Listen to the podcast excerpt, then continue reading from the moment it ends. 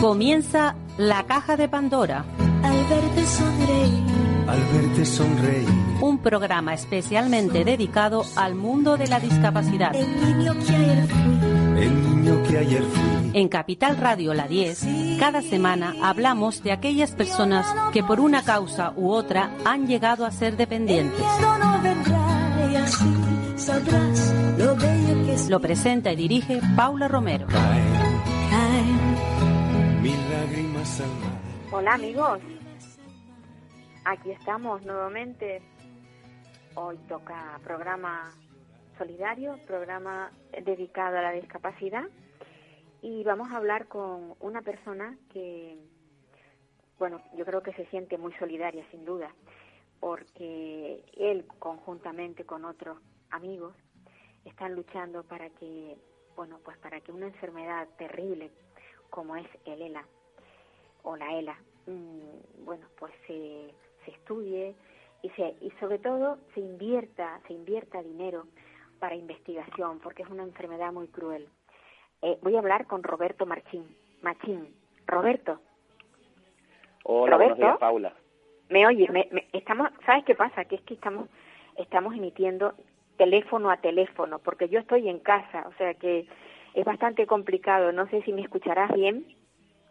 Sí, sí, te escucho bien, Paula. Me oyes, me oyes bien, vale. Roberto, eh, a ver, tú conjuntamente con, con otros amigos de ese amigo tuyo que sufre la enfermedad, eh, lo que queréis es luchar para que, bueno, pues para, sobre todo para dar visibilidad a una enfermedad que solamente quienes la sufren y su entorno más cercano realmente son los que saben de ella, ¿verdad? Sí, así mismo es, Paula. Bueno, en primer lugar, quería darte las gracias a ti, Paula, y, a Capital Radio por darnos esta oportunidad de, hacer visible ¿no? esta campaña que, que, aunque esté hablando yo, somos un grupo de amigos que estamos intentando empujar, ¿no?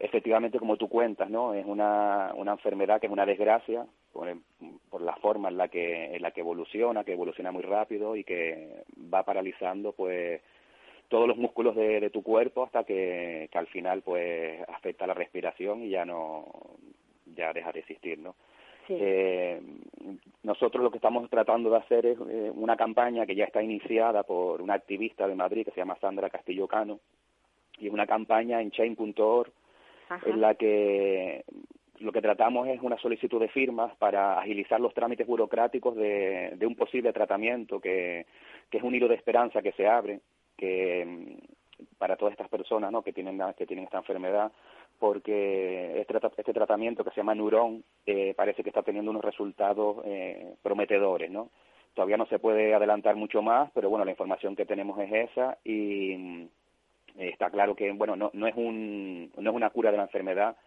pero sí es un stop a la misma O sea, lo que haría sería retrasar la enfermedad, la evolución de la enfermedad. exacto sí Ya, porque además es- esta enfermedad, para quienes no la conocen, es muy cruel porque la persona está perfectamente demente. Eh, se da cuenta de lo que está pasando y ve como su cuerpo no responde a ningún estímulo y, y día a día, eh, bueno, va notando que, que, se, que, se va, que se le va yendo la vida. Es que realmente es mismo así. es- así mismo es, es muy trágica, ¿no? Porque como tú comentas, pues intelectualmente estás perfecto, no Claro. tienes ningún ningún tipo de, de problema y vas viendo cómo tu cuerpo pues comienza a meterse en una cárcel, ¿no? Porque efectivamente. empiezas a notar eso, pues los músculos de de los brazos, las piernas empiezan a, a fallar, no te reaccionan y bueno, mi, mi amigo, por ejemplo, mm, ya prácticamente no habla, ¿no? Por eso él no está, estamos nosotros aquí un poco representantes de él, porque tiene ya dificultades para hablar y ya está pues con, con el móvil, con aplicaciones, un poco que le hagan la, la voz, ¿no? Y, Sí, y- y claro, es, es, muy, es muy complicado. esa, esa, mm, e- ese fármaco que supuestamente puede frenar, digamos, la evolución, o sea, que no sea tan rápida, eh, ¿dónde ha salido? ¿Dónde, ¿Dónde están hechos los experimentos? ¿Qué, ¿Qué noticias tenéis de eso? Sí, bueno, la, lo- la información que tenemos es eh, una compañía que se llama Brainstorm, que en Estados Unidos eh, este estudio está en fase 3, un ensayo clínico que está haciendo con, con pacientes Sí. y justo el día 2, pues mm, hace poco, en estos últimos días, acaban de concluir eh, El, el ensayo jueves clínico. vamos, con- el jueves, el jueves pasado. Exacto. Sí, terminaron en la fase 3. Entre los resultados ya desde la fase 2 ya, bueno, pues eran bastante prometedores. Y ya en la fase 3 ha habido pues resultados de, de personas afectadas con, con la ELA que ya no podían mover sus extremidades y con, con este tipo de tratamiento pues han podido otra vez mover esa, esas extremidades que tenían ya eh, paralizadas, ¿no? Eh, como dije antes, hay que ser muy prudente porque no es todavía es un, es un estudio, no está en fase 3. ahora hay que esperar los resultados que posiblemente salgan a finales. Bueno, nos han dicho que saldrán a finales de año, entre octubre y el último trimestre, cuatrimestre. Y bueno, ahora mismo son, los resultados son muy prometedores, ¿no? Entonces, lo que tratamos de hacer nosotros con esta campaña de firmas, que cualquier persona se puede meter y puede, y puede ayudar, metiéndose en, en chain.org, lucha mundial contra la ELA, eh, es simplemente agilizar los trámites burocráticos que vendrían después. En caso de que los, eh, los resultados del estudio fueran favorables, como así deseamos todos, y bueno, y que hay un hilo de esperanza por, por, por cómo ha ido todo evolucionando, pues empezaría, empezarían unos trámites burocráticos que, que las agencias reguladoras de medicamentos pues son necesarias que las hagan, ¿no? Sí, que admitan, que... admitan la medicación, luego que, vamos, todo, todo ese tipo burocrático, sin duda, que lo que haría sería, pues, eh, agilizarlo, ¿no? Con, ese número de firmas. Eh, sí, es que eso, eso se ha hecho en, en, otros, en otros tipos de enfermedades, se ha hecho, ¿no? Esa, esa, esa, esa aceleración de esa evaluación, ¿no? Ahora mismo, eh, el caso de tu, de tu amigo, o sea, él está trabajando, no está trabajando, ¿en qué fase está él? Porque si ha perdido el, el bueno, si, no es que haya perdido el habla, sino que si no puede articular palabras, eh, supongo que tampoco podrá trabajar, ¿o sí? Claro, ahora mismo ya no trabaja. Él, bueno, pues hasta hace muy poco, porque a él la enfermedad se la diagnosticaron en enero, y bueno, era una persona común, como cualquier canario que se levantaba todas las mañanas a trabajar. Él era bueno, es fisioterapeuta y bueno, ayudaba a mejorar pues la movilidad de los pacientes, sobre todo de, personas mayores, que es con las que él solía estar, ¿no? Sí. Eh, una persona muy tranquila, eh, por la tarde pues un poco en familia siempre, tiene una niña chiquitita de cuatro años y bueno, muy aferrado a su, a su familia, a sus amigos, una persona normal, deportista, siempre ha practicado deporte, a un buen nivel. Y, y bueno, y de, de, la noche a la mañana, pues empieza con, con unos dolores en la garganta, una, unas afonías, empiezan a hacerle pruebas y bueno, durante varios meses, porque es una enfermedad que, un, que el diagnóstico no es tan sencillo, eh, pues empiezan a descartar con, con pruebas y al final, bueno, pues yo siempre recordaré cuando cuando, claro, estamos pendientes de una última prueba que le iban a hacer, una, electromiografía que parece que mide como los impulsos nerviosos entre las células motoras, ¿no? Y claro, y eh, era para descartar este tipo de enfermedades, porque nadie nos imaginábamos que, que fuera a hacer esta enfermedad, ¿no? Claro, porque esta enfermedad está ahí, es una enfermedad poco común, porque afecta a cada, una media de cada una o dos personas de cada 100.000, es un poco la media que, que está ahí según los estudios, y claro, cuando le mando un mensaje ya el, día siguiente no me contesta y, y, bueno, ya cuando me dice, mira Robert, me, me tocó la lotería pero al revés. O sea, de forma irónica, ya fue pues comentándome este, este tipo, claro, que al principio todos nos quedamos en shock, ¿no? Y, y sobre todo él y la familia. Es una enfermedad que, que afecta muy fuerte, ¿no? A, a, todo tu ámbito, a la familia, amigos, porque es que es una enfermedad eso, ¿no? Que ahora mismo no, no tiene cura, una enfermedad muy, muy cruel de cómo va evolucionando. Y mi amigo, claro, hasta hace dos meses tú siguió trabajando, pero ya, claro, ya no, no podía comunicarse con los pacientes, ya nota también un poco en su brazo derecho, pues que ha, ha perdido un poco de, de musculatura. Entonces, claro, ya evidentemente no, es una enfermedad que te va paralizando además, y te va... Además, para más Inri, el fisioterapeuta, que conoce eh, casi todas las enfermedades que hay que afectan a, al sistema eh, locomotor, ¿no? Del, del cuerpo. Eh, pues sí, o sea que sí. lo, lo, lo, tiene clarísimo, clarísimo eh, cuál va a ser su evolución, porque a lo mejor habrá gente que que no tenga con claridad cuál va a ser el, el, el ritmo que vaya a llevar, pero él él casi casi lo tiene que tener, digamos, lo, lo conoce más. Sí, sí, el, por su el, profesión me refiero claro, clarísimo. O sea, él una persona especialista en este en este ámbito y para más Inri también bueno también es psicólogo también estudió después psicología Oh, en, bueno. en la UNED entonces bueno pues está ahí con con esa lucha un poco de mente físico mente cuerpo que, que claro es que no no puedes tienes que tienes que hacerlo así que no no hay otra manera no o sea te han dicho este diagnóstico cruel mm, que es una esperanza de vida pues de la media es entre dos cinco años suelen ser para para este tipo de personas. Y, y claro y y él pues por su profesión sabe exactamente cómo va evolucionando todo y Exacto. cómo lo va sintiendo no La verdad que es, es muy triste. Y además en, en gente joven porque dices, bueno, cuando ya se, se ha vivido la vida, ya se tiene una edad avanzada, de algo tiene uno que fallecer, pero cuando le, le da a personas jóvenes eh, la cosa es más complicada. Yo lo que siempre eh, digo es que mm, se investiga poco, mm, eh, precisamente porque son una minoría. Ahora estamos volcados todos en el tema del, del COVID-19 porque está afectando a todo el mundo, pero cuando solamente afecta a una minoría, como es el caso ese que tú me decías, uno de cada cien mil, pues ahí no hay dinero, o sea, no hay dinero para eso. No es que no haya, no es que no se invierte porque es una minoría.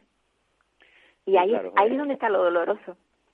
sí es triste es triste no que que vamos a ver está claro que ahora con el covid 19 pues todos se han volcado todos los estudios Sí, y sí, sí. también es importante está claro no pero es una pena que vamos a ver que, que este tipo de, de personas que, que son igual de personas que cualquiera de los que estamos aquí con covid 19 sin covid 19 en este mundo pues claro, hasta que no yo creo que no te afecta tu ámbito, no, realmente no te das cuenta, ¿no? De, de, de la importancia que tiene también, pues un estudio y es que es una enfermedad que lleva 150 años aproximadamente y en 150 años el único medicamento efectivo, entre comillas, que hay es el Riluzol, que se llama, y es un, es un tratamiento que, que lo que te hace es ampliarte un poco la supervivencia de tres a cinco meses. O sea, Sí. imagínense, ¿no? O sea, en 150 años que no haya nada. Yo entiendo que es complicado, está claro, y, y como tú comentas, es, es una minoría, pero mira, ahora mismo tenemos el caso de, del futbolista este famoso, un Sue, que lo, lo Sí. comentó en la,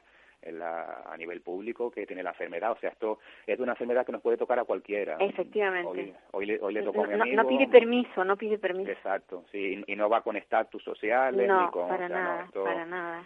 Y claro, y hoy le tocó a mi amigo, mañana me puede tocar a mí o le puede tocar al, al que nos está oyendo, a un familiar y claro, ahí te destroza absolutamente toda tu vida. Entonces, Es- es- todo lo que se pueda avanzar en investigaciones y eso es fundamental, ¿no?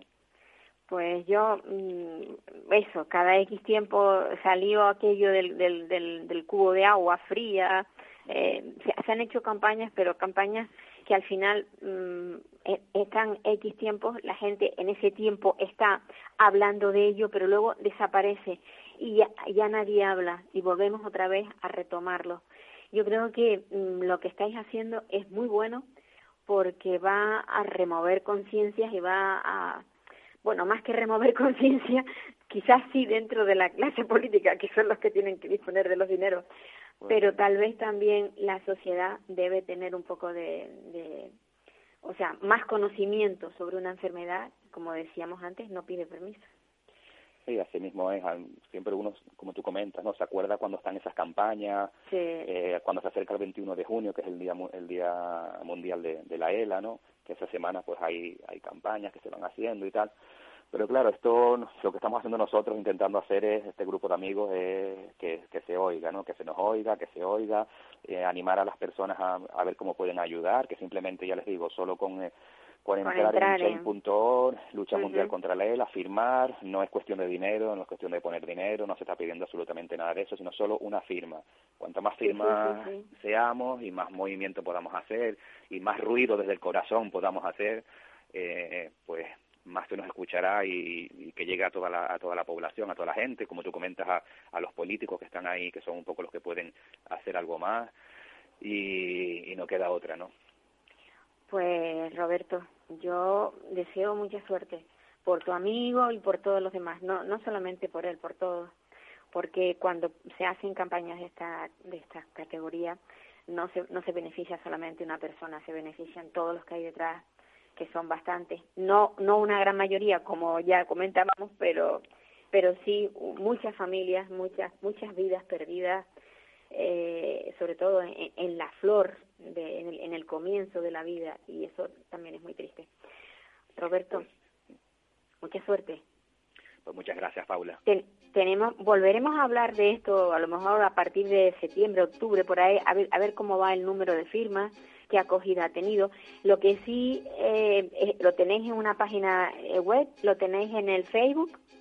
Sí, lo tenemos en el Facebook. En el Facebook, vale, perfecto. Pues a través de ahí podemos empezar a, incluso a compartir, porque tú firmas y luego compartes, y a su vez esa otra persona hace lo mismo, que tengas 10 o 15 amigos, empiezas, y es una cadena muy gorda la que se puede hacer. Sí, sí, eso es justo lo que estamos intentando, ¿no? Ahora mismo hay 320.000 firmas, eh, no es una campaña que iniciamos nosotros, ¿no? Ya lo comenté que fue una activista de, Madrid que se llama Sandra Castillo Cano, pero bueno, nosotros estamos ahí potenciándolo y... Sumándonos, claro que sí. contentos de que haya 320.000 firmas, pero ojalá lleguemos a las 500.000 o a las 600.000 o cuanto más lleguemos, más. Pues, más, sí, más importante, está claro. Un abrazo, Roberto. Muchas gracias, Pablo. Y darle, darle ánimos a tu, a tu amigo que... A ver, a ver si se consigue, a ver si se consigue. Muchas gracias. Venga, pues nada, hasta otra.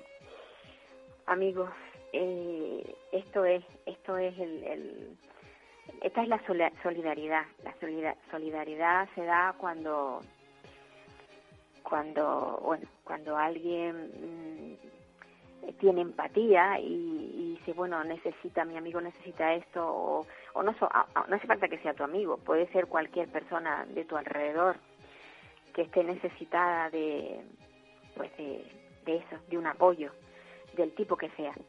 Ahora mm, creo que vamos a hablar con José María Erce.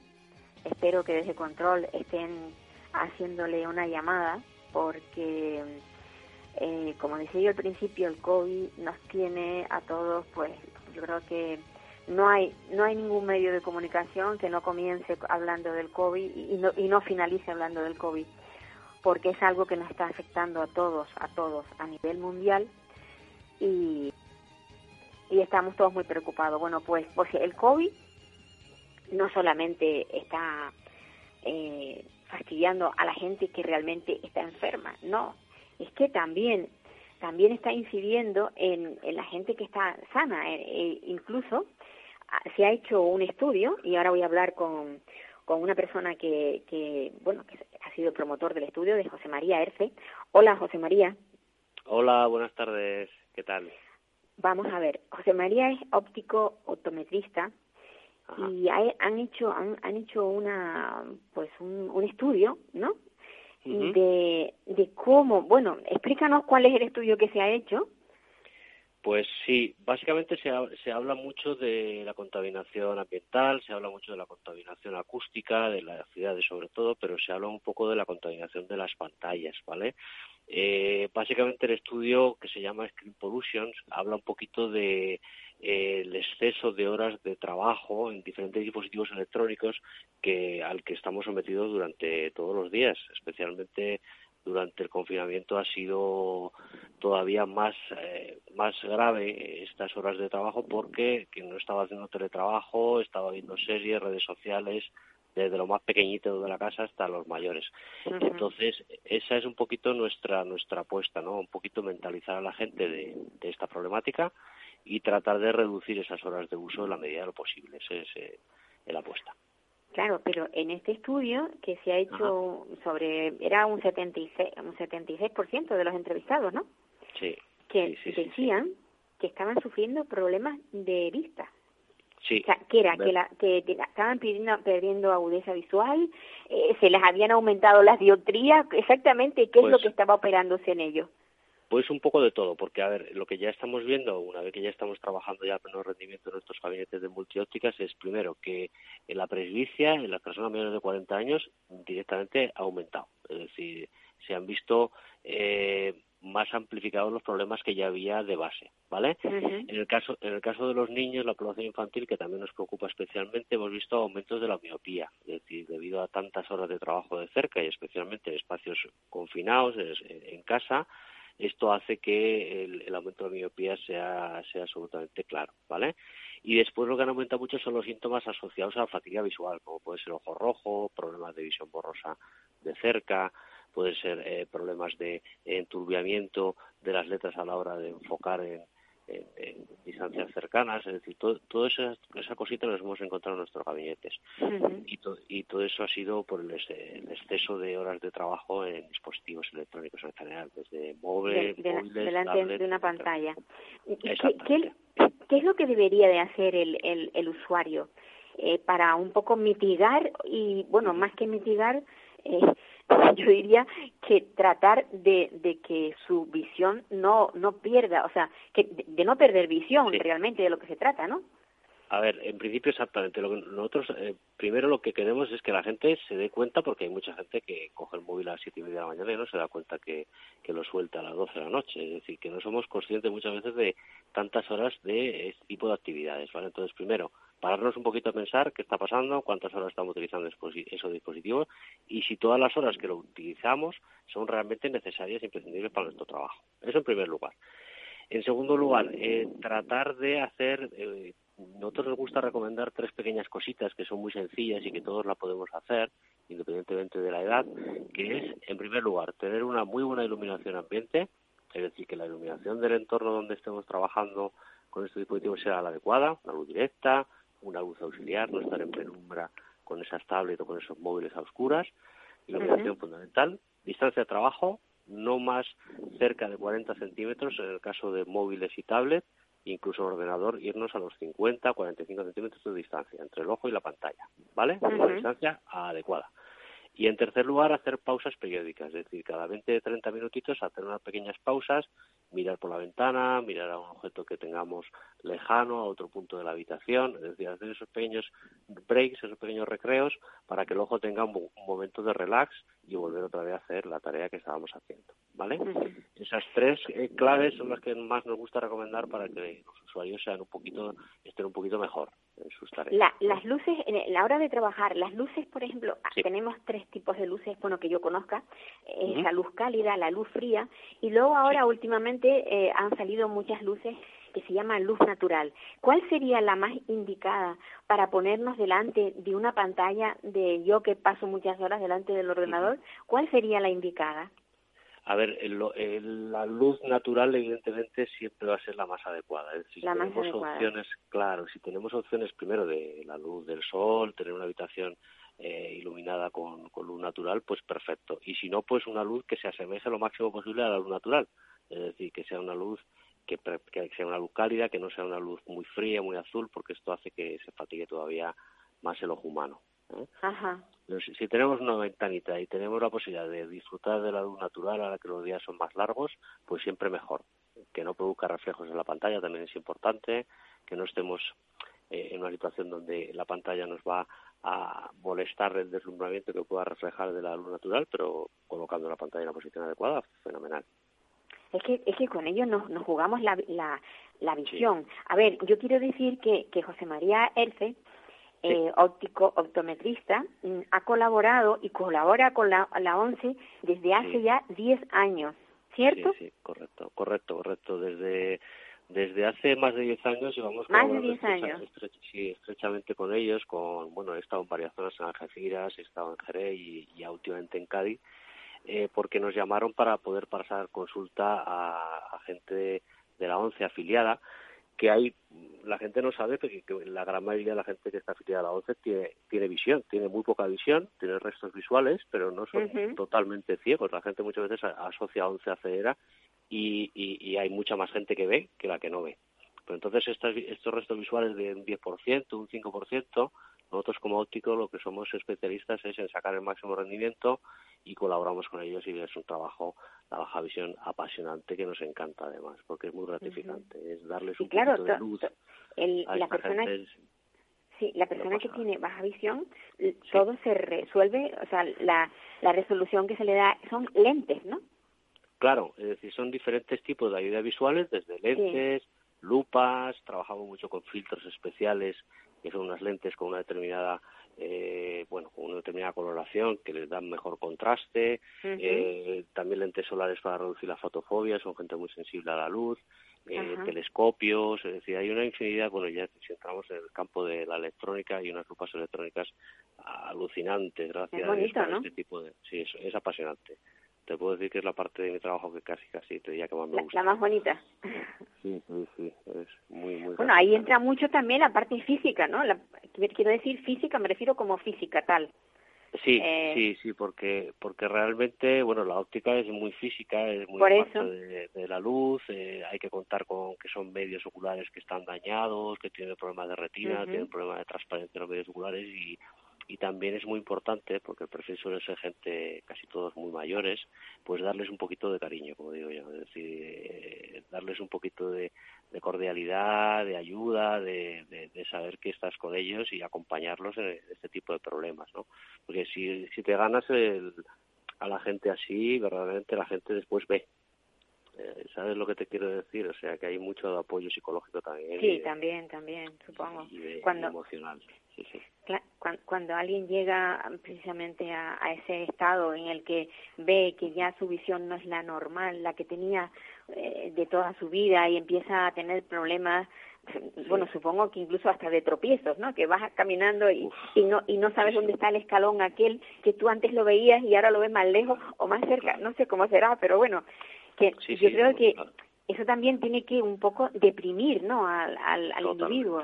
Totalmente. De, hecho, la ONCE, que, que, creo que vosotros también la conocéis bien por dentro, sí, sí, la, conocemos bien, un equipo humano brutal. O sea, nosotros trabajamos codo con codo oftalmólogos, después trabajamos nosotros como óptico y después hay una figura que para mí parece esencial, que es los TR, los técnicos de rehabilitación, que de toda la fase del proceso para mí es la más importante. O sea, es brutal cómo enseña el manejo de bastón, cómo enseña los trucos para no quemarse a la hora de hacer un, huevo frito en la cocina, cómo bajar el escalón con seguridad, cómo no tropezarse con las puertas, es decir, todas las cosas que para nosotros nos parecen facilísimas para un problema de baja visión es eh, el darse un porrazo y, caerse al suelo y romperse, y romperse un hueso.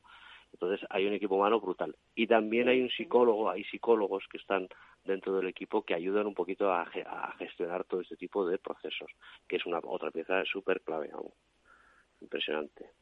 Pues sí, yo, yo tengo una anécdota porque yo he entrevistado bastantes veces a, a una cantante que tenemos aquí en Canarias que se llama Fabiola Soca y ella es ah. ciega de nacimiento. Anda. Sí, Fabiola Soca es una mujer bellísima, con una voz maravillosa. Y un día, muy graciosa, esto es una anécdota, porque yo normalmente cuando en el estudio eh, siempre hago una fotografía de la persona entrevistada un poco para cuando lo colgamos en internet que se le ponga cara a esa voz que están escuchando. Y entonces me dice, espérate, espérate, que me voy a arreglar un poquito. Y saca su polvera, su barra de labios, y se pinta, se pone polvitos y se pone súper guapa. Bueno, ella es guapa en sí, ¿no? Pero yo me quedé tan asombrada que digo, esto es un milagro. ¿Cómo conoce ella todos los poros de su, de su cara para saber exactamente dónde va a colocar el, el color, ese el colorete que le llamamos, o el lápiz de labio. Y, entonces luego me dijo, es que esto me lo enseñaron a mí en, en las escuelas que hay a la ONCE. Sí, sí, sí, sí, sí, es impresionante. O sea que no, no, es un trabajo muy, muy minucioso. Yo tenía suerte de convivir, sí. Que, esto no es esto no es importante para vivir, pero bueno, yo lo cuento en plan anécdota, ¿no? Sí, sí, pero es, pero es verdaderamente es una de las cosas que es fundamental, o sea, hacer que ellos hagan una vida más o menos normal y, y la verdad que ya te digo que hay un equipo de, de formadores impresionante, me quito el sombrero, vamos, muy pues, interesante. Pues yo me alegro muchísimo, me alegro, me alegro que hayas hecho este estudio, José María, igual en otro momento hablamos también porque es importantísimo, el, trabajo que estás haciendo es muy importante y sobre todo para alertar mm, lo que decíamos al comienzo, que el efecto colateral del COVID-19 también se está viendo por otros lugares, ¿no? Y en este caso, en este caso la visión que, que es tan importante para todos nosotros. Pues nada, yo encantadísima de que... Igual le digo, Paula, un placer. De haber contactado. Estoy a vuestra disposición.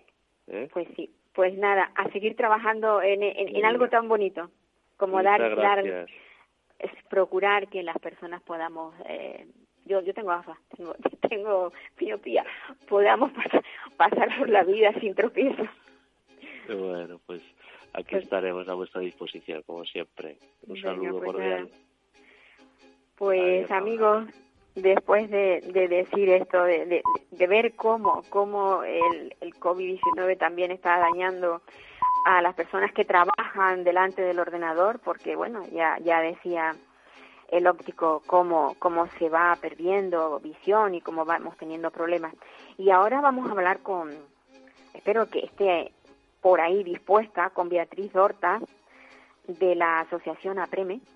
Beatriz es una mujer que lleva pues bastantes años eh, trabajando en esta asociación aquí en, el norte de la isla de Tenerife. Es una asociación de personas con discapacidad intelectual. También creo que hay algún que otro chico con discapacidad física.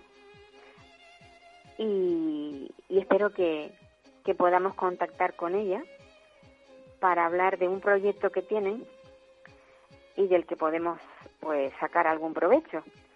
¿Tenemos a Beatriz al, al aparato? Pues parece ser que no, que no tenemos a Beatriz.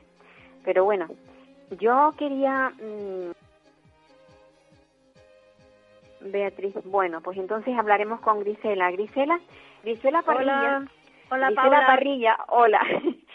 que siempre hemos hablado con ella desde la perspectiva de pedagoga, de madre de, pero es que Grisela ha sufrido un percance y está escayolada y tiene una pierna pues en alto, sin poderse mover y ella está viviendo de cerca y en primera persona lo que es tener una discapacidad, aunque sea momentánea. ¿Me equivoco, Grisela? Hola, buenos días, Paula. No, la verdad es que es así. La frase esa famosa tuya de la discapacidad no pide permiso. No, permiso. Eh, sí, pues entró en casa, ahora estoy con una pierna escayolada y va a ir un poco para largo. Y es así, o sea, en cualquier momento cualquiera de nosotros podemos estar, si no con limitados a algún movimiento, sí podemos estar pasando por un proceso que hace que seamos, que dejemos de ser autónomos y que dependamos de nuestra gente más cercana, ¿no? No, y además más vulnerables, porque mm, yo supongo que habrá muchas cosas que tendrán que hacerte otros. Sí, en este momento justo estoy prácticamente reciente de la operación. Es una operación que, que viene a solucionar un- una artrosis que me había quedado de un atropello de un coche hace muchos años. Y lo que han hecho es fijar la articulación. Han puesto en el tobillo, han puesto tornillos para inmovilizarlo. Y lo que tengo que estar es durante dos meses sin apoyar el pie en el suelo para que se forme, digamos, ese gomo en la articulación y que la articulación deje de moverse y por tanto deje de doler. Ajá. Pues eh, no puedo hacer nada. Mi marido ha estado el fin de curso teletrabajando, él sabes que él es profesor, teletrabajando en casa, haciendo la casa, ayudándome a mí, porque para cualquier cosa, para ir al baño, para no puedo hacer nada, o sea, estoy bastante dependiente en este momento. Aunque mira que yo soy muy mala enferma, me refiero a que eh, no me gusta que me hagan las cosas e intento yo sola, eh, lo- en lo que puedo, eh, ser lo más autónoma posible. Para, para, para no tener que molestar a los demás, que es lo que siempre digo Sí, yo. yo es no que es horrible, que. ¿sabes? La, la sensación que tengo es que me estoy haciendo la enferma. De repente me miro en las cayolas y digo, no, Grisela, no te estás haciendo la enferma, no puedes moverte. Pero sí es verdad que es esa sensación de que estás molestando a los demás, ¿no? Aunque los demás te quieran ayudar y quieren estar contigo. Claro, claro que sí. Y Grisela, exactamente, mm, porque es que te he visto que tienes toda la pierna escayolada, desde el pie Sí. hasta hasta medio medio muslo, ¿no? Más o menos. Sí, hasta la rodilla prácticamente. hasta sí, la sí. rodilla. Sí. Eh, lo que hacen es, digamos que eso, meter unos tornillos para intentar inmovilizar eh, la articulación. Pero es el propio organismo el que tiene que, que crear esa, ese gomo, crear esa adherencia, porque no solo con los tornillos se queda inmóvil, sino que él tiene, digamos que es provocarle una artrosis para que no se mueva. Entonces limitar, me van a limitar totalmente el movimiento, eh, el movimiento de arriba, el de arri- hacia arriba, o sea, levantar la puntita del pie hacia arriba, ya hace Sí. tiempo que no lo tengo por el propio, por la propia dificultad, y lo que han hecho es quitarme el movimiento hacia abajo, o sea, me van a dejar mínimo no dudo que pueda utilizar botas o cualquier tipo de zapato en el que te implique bajar la punta del pie. Entonces han, han intentado inmovilizar esa parte. Y, y a ver, a ver, porque esta es mi, digamos, yo digo que es la penúltima, por no decir la última, mi, mi penúltima opción, porque ya no, es una pierna que, que lleva mucho, muchas intervenciones y no, no me quedan muchas opciones, vamos. Yo, yo recuerdo de haberte visto eh, caminar con dificultad y, y claro, tú me decías, no, es que tengo una artrosis. Y yo decía, con lo joven que es, mm, te chocaba oír decir que alguien tan joven tenía una artrosis. Mm. Y era provocada por la enfermedad. Claro, porque a mí me atropelló un, ah, me atropelló un coche, como yo digo, en la, en la calle más chiquitita de todo Santa Cruz. eh, me atropelló en el 87, creo. O sea, imagínate la cantidad de años que hace. Fue justo en la trasera del Cabildo, en el trocito de calle de, que está detrás de la Ah, sí, trasera. correo, Feliz. ¿no? Sí. Eh, ¿Te acuerdas que antes eh, paraba la guagua directa y la indirecta, una delante y otra detrás? Ujú. Y lo que solíamos hacer las personas que nos bajábamos por la puerta de detrás de la guagua era entre medio de las dos cruzar a la mitad de la calle. Es una calle muy pequeñita y tampoco había tanto tránsito. Y una furgoneta de reparto de, de bombonas, eh, la- la- el hombre paró en la esquina y en vez de seguir avanzando despacito, metió primera, aceleró y nos llevó a dos por delante.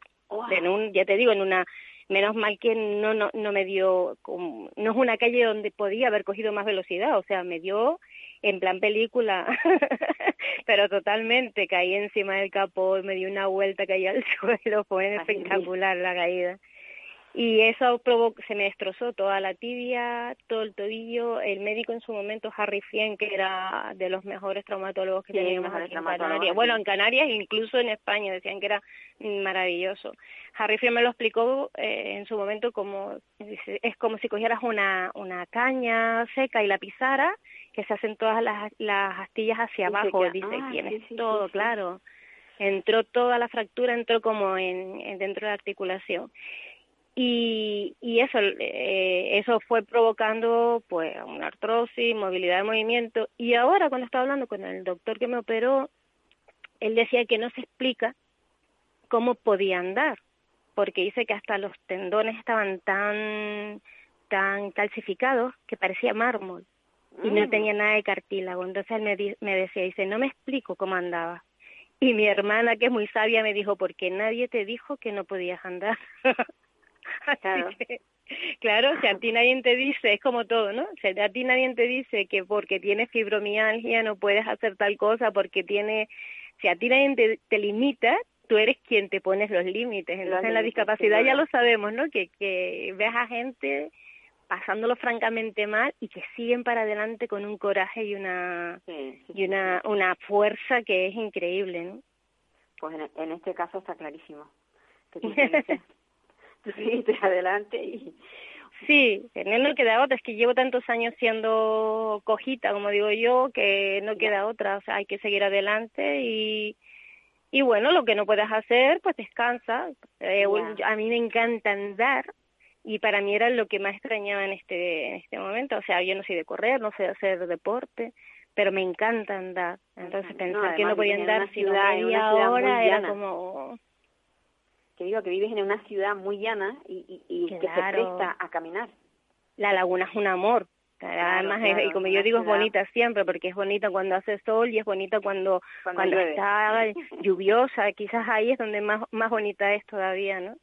Y Pues poder pasearla tranquilamente, sin prisas, con llegándote el olor de los de las flores de los jardines, de las casas grandes y tal, es, es precioso, a mí me encanta. Y verte limitada, pues ese es el problema, ¿no? De decir, bueno, pues tampoco puedo andar sino media hora. Ya era como así, ya tenía como el tiempo, o sea, no puedo andar como mucho tres cuartos de hora. En, si, si pasado ese tiempo ya la articulación decía que no y ya volví a casa coja. Hmm. Y una cosa, Grisela, Dime. eh, el hecho de que hayas tenido que, o sea, que te hayan hecho la intervención en esta época tan Hmm. de preocupación, tener que entrar a un hospital, ¿cómo, cómo lo has llevado? Psicológicamente has tenido eh, ese punto de, uff, no me gustaría ir al hospital, no me gustaría que me... Mira, ¿sabes lo que te digo? Hoy por hoy, hoy por hoy, donde creo que tienes menos posibilidades de infectarte es en el hospital. Así de claro. A mí me han derivado a la Quirón, sabes que, que el Servicio Canario de Salud tiene esos convenios con las clínicas privadas. Me, bueno, pues la lo que no podías llevar a en, en, la, en Salamanca. Eh, la Quirón, que la antigua colina. Sí, sí. Ok. Eh, lo que no puedes llevar acompañante. Entonces, todas las consultas previas, pues entraba yo sola según entras a, vamos, al hall, ya te hacen limpiarte los pies en la alfombra y ya tienes un dispensador de alcohol para limpiarte las manos y te recomiendan, ¿no? Enseguida te dice el salador eh, que te pongas el alcohol, ¿no? Y ya entras con tu mascarilla, subes a la planta de consulta y tienen separado un, eh, tu asiento separado por dos de la siguiente persona. Lo tienen señalizado para que no te puedas sentar, nadie se pueda sentar al lado tuyo. Dos asientos tienes de distancia entre uno y otro. eh, o sea que la sala pues está a un tercio a lo mejor de la capacidad que, que tiene normalmente. Claro. Eh, cuando vas a entrar a la consulta, pues bueno, todo el personal como como es de lógico, todo todo el personal, incluso el de, el de mm, secretaría, el de administración, tienen sus mascarillas cuando entras a consulta, antes de entrar te pones el alcohol, antes de salir te pones el alcohol. Por lo tanto, ni siquiera que tú digas, bueno, mm, me peligra porque toqué el pomo de la puerta o es que es bastante estéril todo. Y a mí lo único que me, me dio como un poco, me resultó como un poco diferente, era que, claro, yo ingresé para operarme, mi marido se quedó fuera, e ingresé yo sola, me vine a buscar algún un salador, cambiarse de ropa, mm, te llevan a quirófano y bueno, te, en mi caso no tenía problema porque era una anestesia epidural, pero eso al, final te dices contra, si realmente ahora algo saliera mal en la operación, ni, ni siquiera tienes cerca en una sala de, de espera a tu familiar, tendrían que llevarlo por teléfono, ¿sabes? Estas cosas que tú dices, qué raro, ¿no? Y si hubiera pasado algo, qué, qué pena no por ti que estás dentro y estás cuidada, sino qué pena dejas a tu familia, que es lo que ha pasado ahora con el COVID, tanta gente sola dentro de los hospitales que estaban atendidas y están cuidadas y están mimadas por la experiencia que yo tengo, pero... el dolor de la familia ausente, eso es horrible. Sí. Sí, sí, eso yo creo que es lo, lo, la, la herida que va a ser más difícil de cerrar.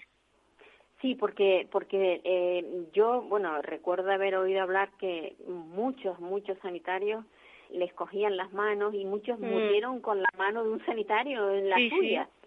pero no era la mano eh, de su de su familiar más cercano, de su hijo, de su marido, de su mujer, bueno, el que fuera, ¿no? Y Por eso te digo que la persona enferma en sí no lo va a notar porque están tranquilitos, les tienen puesta su medicación, están acompañados, hombre, tienen la tristeza esa de, de no estar de, de, la mano de su hijo, de su esposo, de lo que sea. La tristeza es para la familia que no puede estrechar la mano a quien se va. Eso es, eso es lo que duele. Que tú empieces a pensar, mi madre se fue, ella estuvo sola, no la vi, la llevé para que para entrar por urgencias y no la volví a ver más ese es el dolor que, que ese duelo de hecho, tengo una, unas amigas psicólogas de, que han sido colaboradoras de Menudos Corazones que tienen un proyecto de acompañamiento en el duelo a aquellas personas que perdieron sus familiares en, en la pandemia, ¿no? Que va a ser muy doloroso. Sí. Yo, yo no sé si esto va a continuar. Me da la sensación de que sí, porque hay, hmm. hay mucha gente que no, hmm. no entiende cuál es el peligro que corremos Hmm. Y precisamente por no entenderlo, o no, no sé si es que no lo entienden o no quieren entenderlo, hmm. eh, nos están contagiando y se sigue contagiando. Pero a mí, a mí lo que realmente me preocupa, y te acuerdas que hablamos, eh, pues no hace nada, hará dos o tres hmm. semanas, del comienzo de las clases. ¿Tú cómo ves esto? Tú como pedagoga, eh, porque te tiene que afectar, o sea, te tienes que pensarlo porque tienes dos hijos en edad de estudio un marido que da clases y tú también como pedagoga.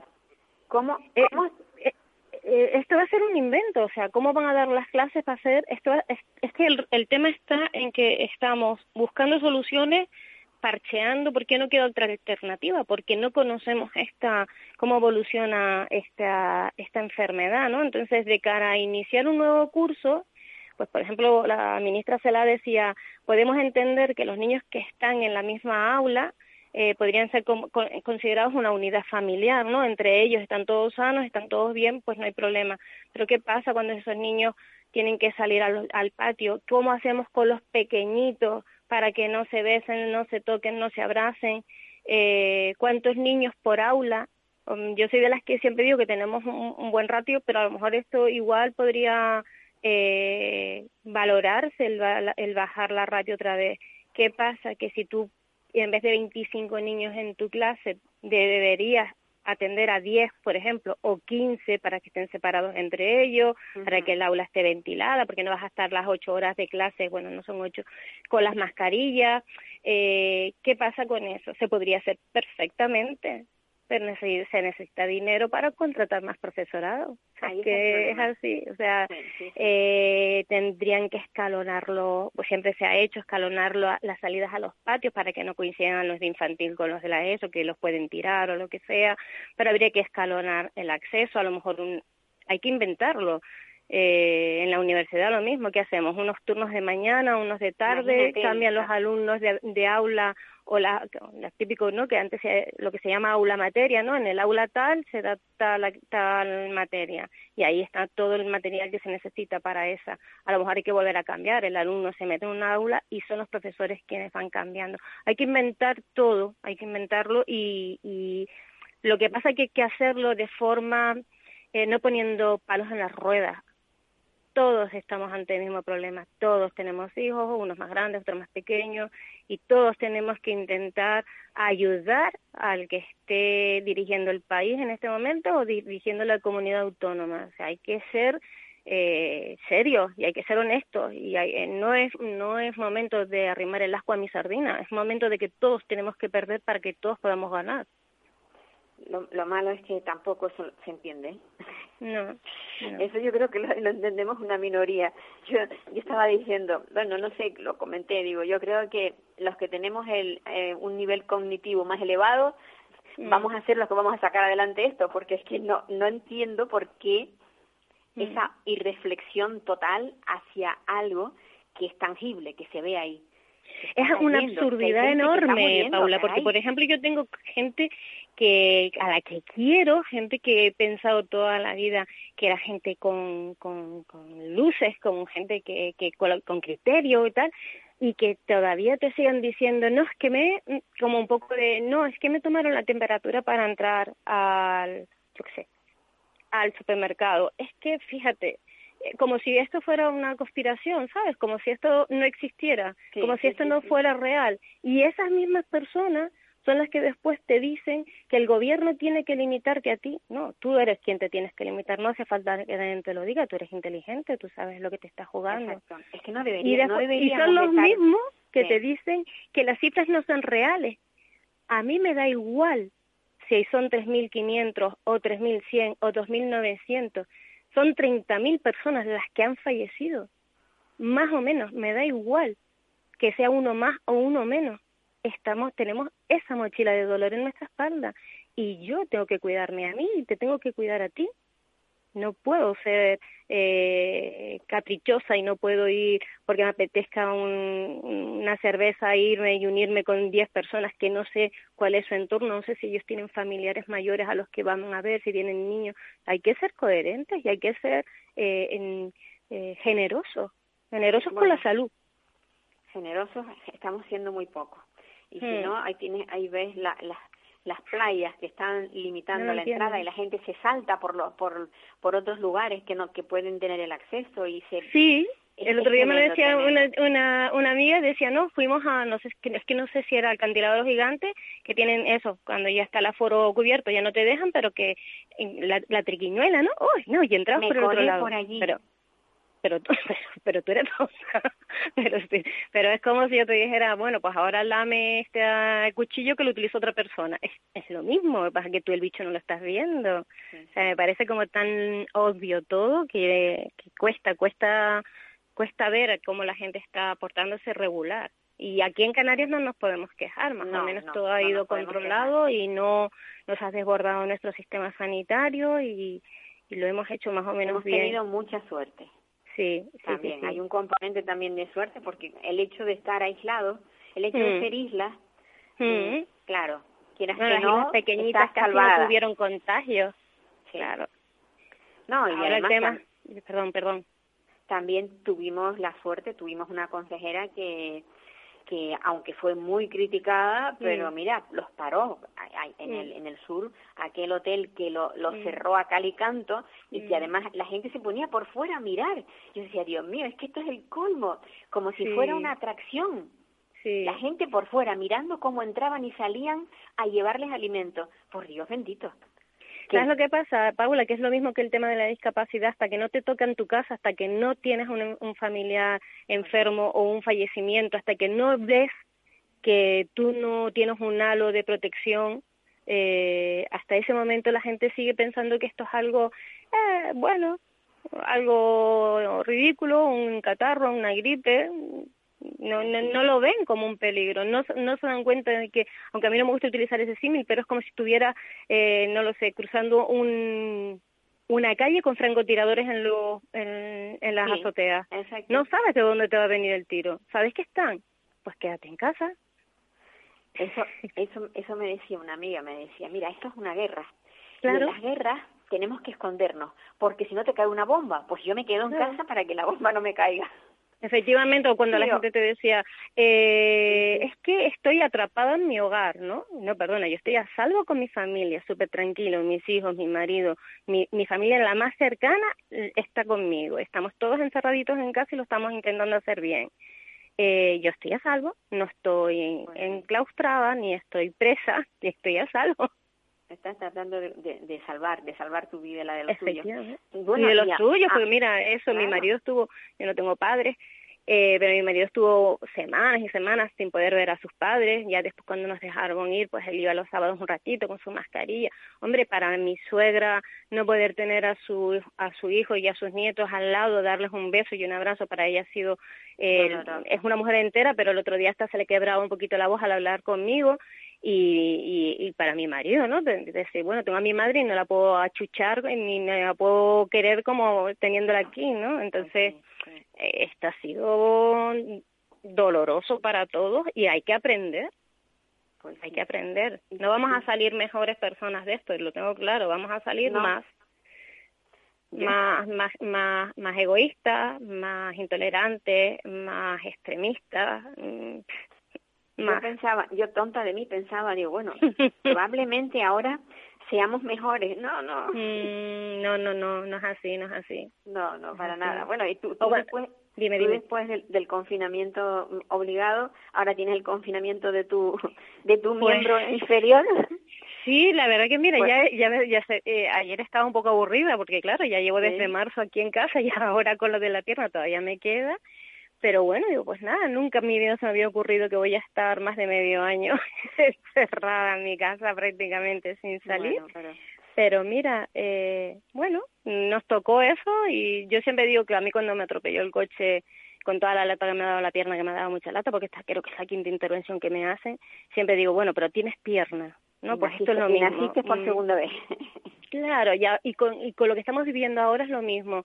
Pues Vale, hay una pandemia, pero estamos vivos. Vale, los niños volverán al colegio si es que hay profesores que puedan dar clases, si es que los colegios están en condiciones para impartir esas clases. Sí. O sea, Me, eh, hay me- que me dicen relativizar control todo. que, tengo me- medio minuto, o sea que no te extraño cuando empiece Vale. la musiquita.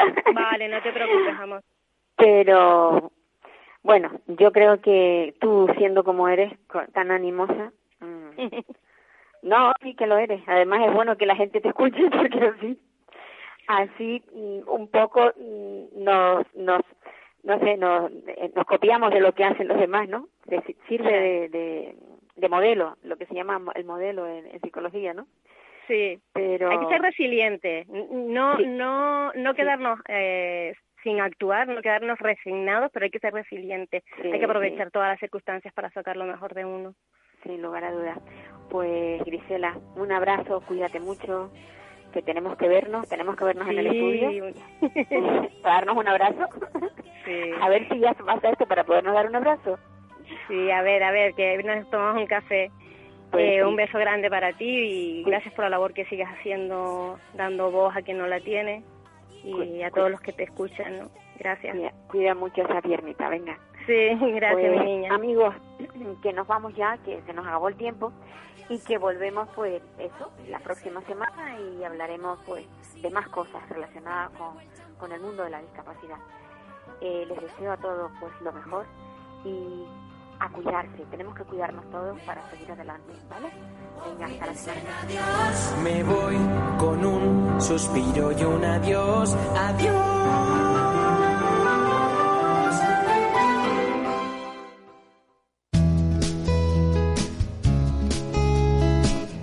Radio, Música y Mercados.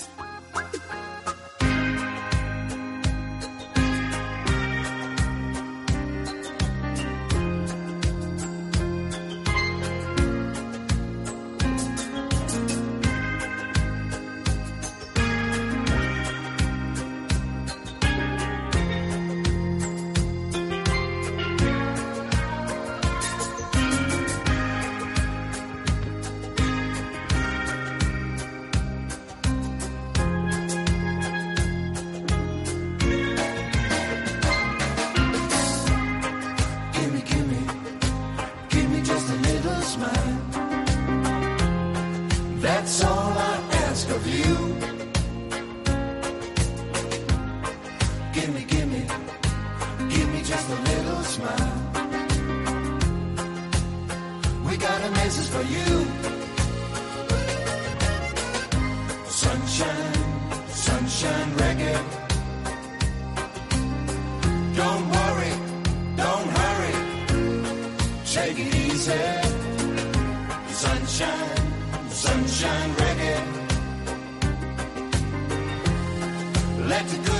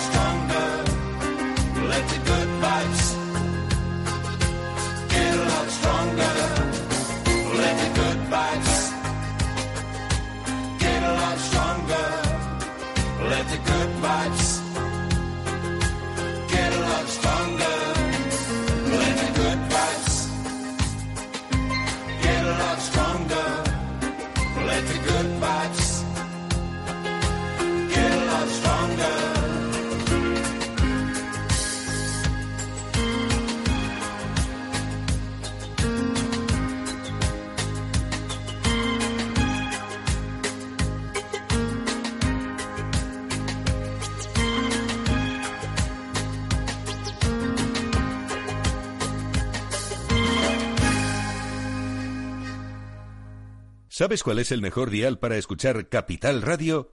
Tu móvil. Ya tienes disponibles las versiones de iOS y Android de Capital Radio. Y si quieres escucharlas en tu coche, lo tienes muy fácil. Empareja el Bluetooth de tu coche con tu móvil o tableta, entra en la app de Capital Radio y ya lo tienes. Escucha Capital Radio en digital. Y si te preguntan qué escuchas, no lo dudes. Capital Radio